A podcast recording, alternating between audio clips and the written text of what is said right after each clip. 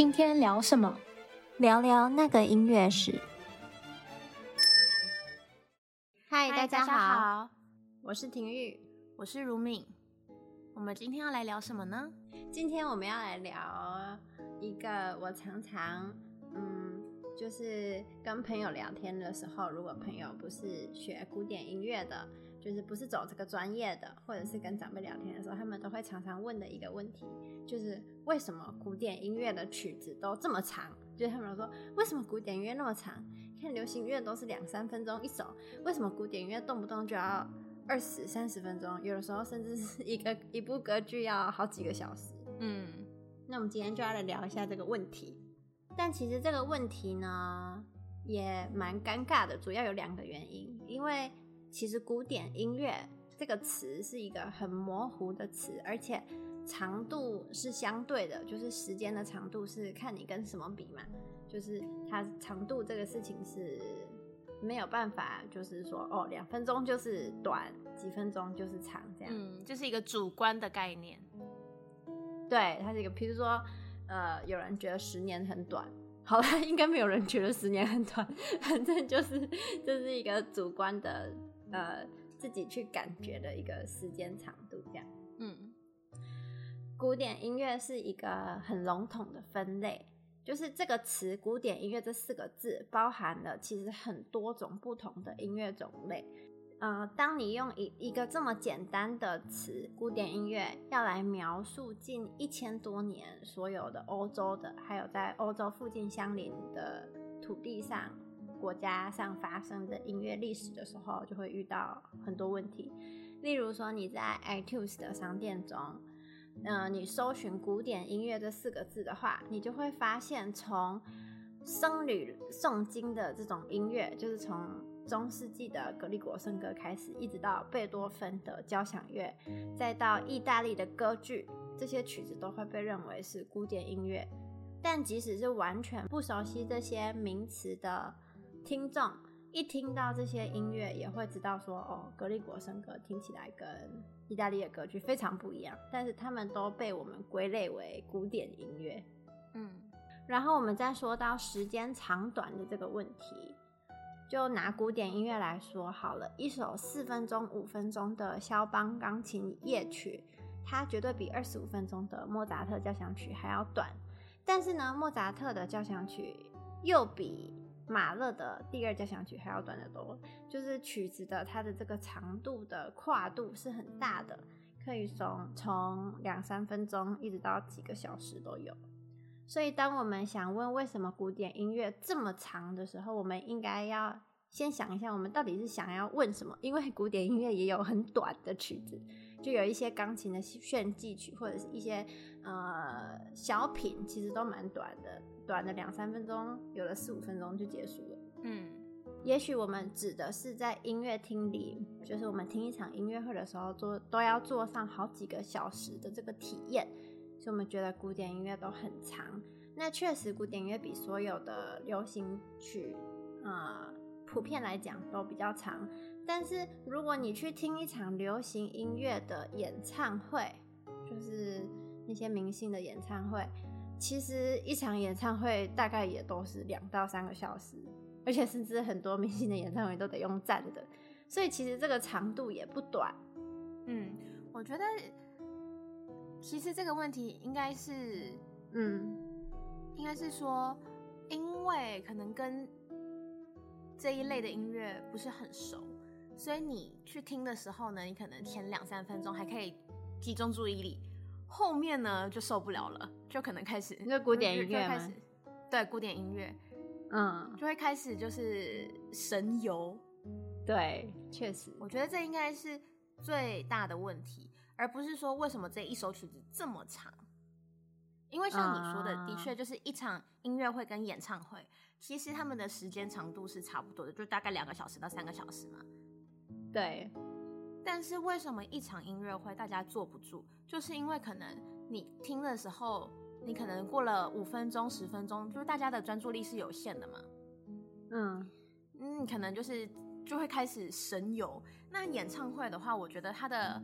舞台效果、刺激性，然后跟就是身边的人那种躁动的那种气氛，就会让、嗯、让我们比较容易专注，或者是因为有更多的呃，就是那种分心，让可以让你分心的那个源头，所以你不会觉得说你只能专注在舞台上。对，因为像你听古典音乐会的话，你就坐在一个音乐厅里面，旁边人都维持安静，你其实也没什么好分心的。对。那其实，在二十世纪初的时候，古典音乐的唱片普遍时长都是偏短的。在一九二五年的时候，当时有一家公司叫 Victor，他们发行了用当时最新的录音技术录的第一张七十八转的留声机唱片。那用这个录的曲子呢，是肖邦的钢琴升 F 大调即兴曲。然后还同时还录了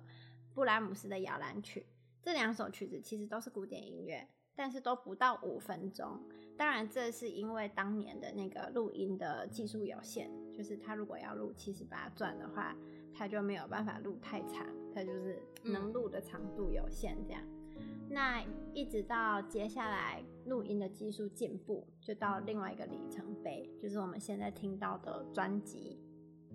在一九四七年的时候，哥伦比亚唱片公司发行了一张孟德尔颂的一小调协奏曲的专辑录音。当时是 Bruno Walter 指挥纽约爱乐，当时是 Nathan Milston 作为小提琴独奏。然后很有趣的事情是，当时这个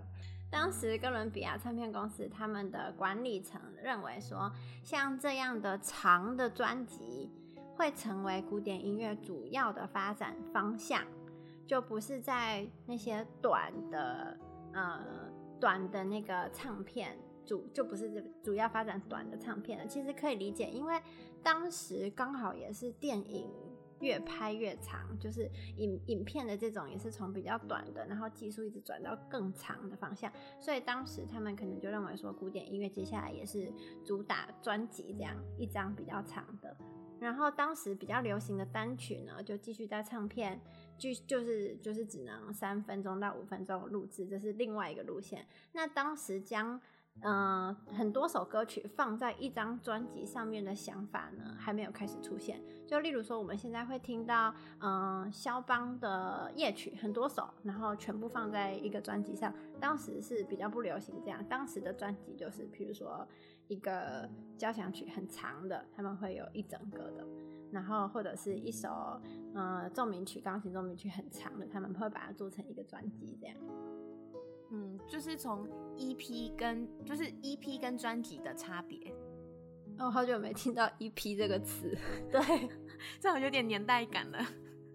对对，就是当时他们认为专辑是会呃。卖座的一个方向就不再是 EP 了。嗯。那我们回到刚才聊那个流行音乐，就是有有一些学者会说，哦，这个那个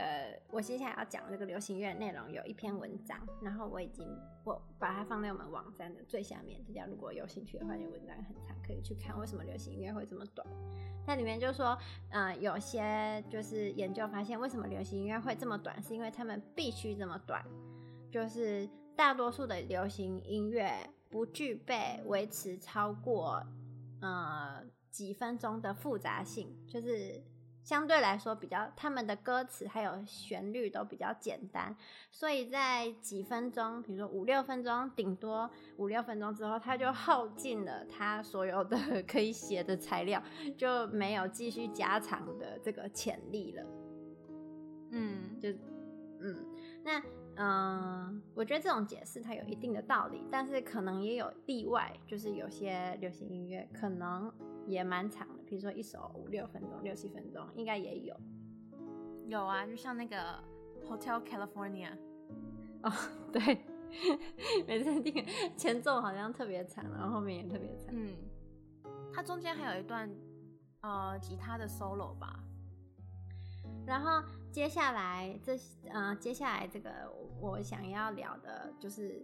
纯粹是比较偏我自己私人的看法。就我觉得我们会觉得古典音乐很长，是因为我们对一首曲子，就什么是一首曲子的这个传统的概念上的一个想法。就例如我们会觉得一首莫扎特的交响曲就将近要半个小时，那它其实是好几个乐章组成的，或者是华格纳的歌剧要六个小时，听起来超级长，都可以从台湾飞到纽西兰，但它其实也是好好几十首就是曲子连起来的，所以我自己觉得说。如果有一些朋友他们觉得古典音乐很长，我觉得没有必要，就是强迫在每一回听一个曲子的时候都需要从作品的第一个乐章一定要听到最后一乐章。当然，如果你是学生。在学习这首作品，你要去看一些里面的动机啊，或者是什么？那你有必要就是从头听到尾，或者你要知道说哦，这几个是，比如说这四个乐章是属于同一首曲子的，他们中间有什么动机穿插？但如果你只是在休息，你就想听音乐，或者是你在通勤的路上戴着耳机的时候，我觉得完全就是可以在乐章中，就大家可以自由切换，就是没有必要说一整张专辑、一整部歌剧。就一定要听完，是可以把它拆开来听的。我觉得这样心理上就是感觉也会比较轻松，负担也会比较小一点。就好像没有人会规定我们必须一次就要听完周杰伦的一整张专辑，或者是什么 Blackpink 的那种一整张专辑，那样也很累。就我也没有办法完，就是连续听周杰伦唱八首曲子，我也会觉得很长。嗯，其实我也有遇到一样的问题，因为像我平常，嗯、呃。我我我的习惯是，除非我要去真的找一整首曲子来听，如果我只是想说哦放点音乐的话，我会从 Spotify，就是那些串流音乐的平台，然后随便找一个，就是真的是随机的一个歌单，然后它可它可以是古典音乐或者是流行音乐。那流行音乐呢，我们就是呃里面的曲子，如果我们就是用随机播放还是什么，我们就觉得哦很正常，不会怎么样嘛。嗯，就每一首它其实就是一个独立的曲子，所以你就随便随机播放，我们也觉得哦很正常。然后，可是我有一个习惯是，我会随机播放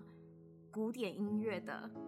那个歌单，所以它里面就是单个乐章，然后不同的不同的曲种，它可能上一首是可能什么钢琴奏鸣曲的，可能一个慢板乐章，然后下一个立刻变成一首声乐曲。就是可能一个组曲里面的某一个乐章这样子，或甚至就是马上跳一个交响曲的一个什么乐章，就我会这样子把它打乱听。然后我有好多朋友都受不了，他们说，你这样子听，你不会不会觉得说突然听听就是精神错乱吗？嗯，但是我觉得其实就是呃，现在大家会有一种压力，是你听一首曲子要把它从头到尾听完，不然它就不是一个整首的曲子。但是其实呢，在呃，浪漫乐派还有这个习惯，嗯、就在十九世纪之前，呃，十九世纪初也是，就是他们音乐会，你知道他们的音乐会其实是不一定会演奏一首曲子完整，可能三个或四个乐章这样完整的去演奏，他可能只会演奏一个乐章而已。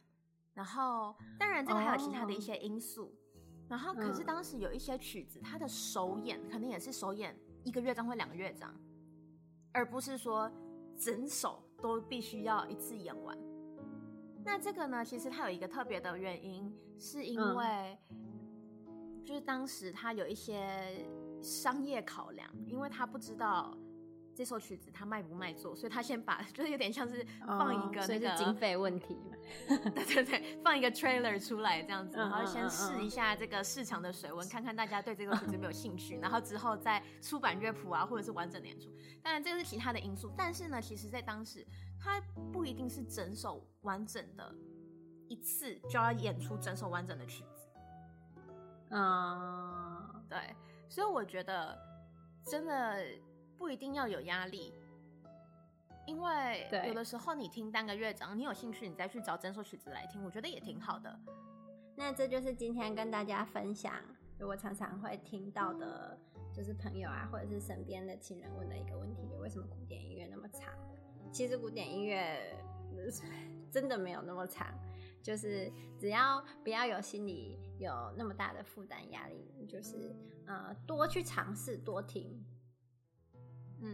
嗯，或者是像我一样，可以随便找一个歌单，嗯、然后随机播放。对啊，你总会听到你喜欢的，因为像我们刚才讲的，从那种中世纪的都没有乐器，没有乐器伴奏，没有乐器主奏，只有人声的，一直到后来的贝多芬，到后来的歌剧，全部都是古典音乐的范围。所以古典音乐并不是只有大家想的，例如说哦，莫扎特叫做古典音乐，海顿叫做古典音乐，没有，它就是这个范围太广了。所以我觉得，嗯，多去尝试，总总会找到自己喜欢的。就我们自己学古典音乐，其实有很多曲子，我们不能说讨厌吧，但是也有很多是我们没那么喜欢的，也有很多就是是比较喜欢的。对，嗯嗯，好。那今天就和大家聊到这，我们下期见，拜拜。拜拜。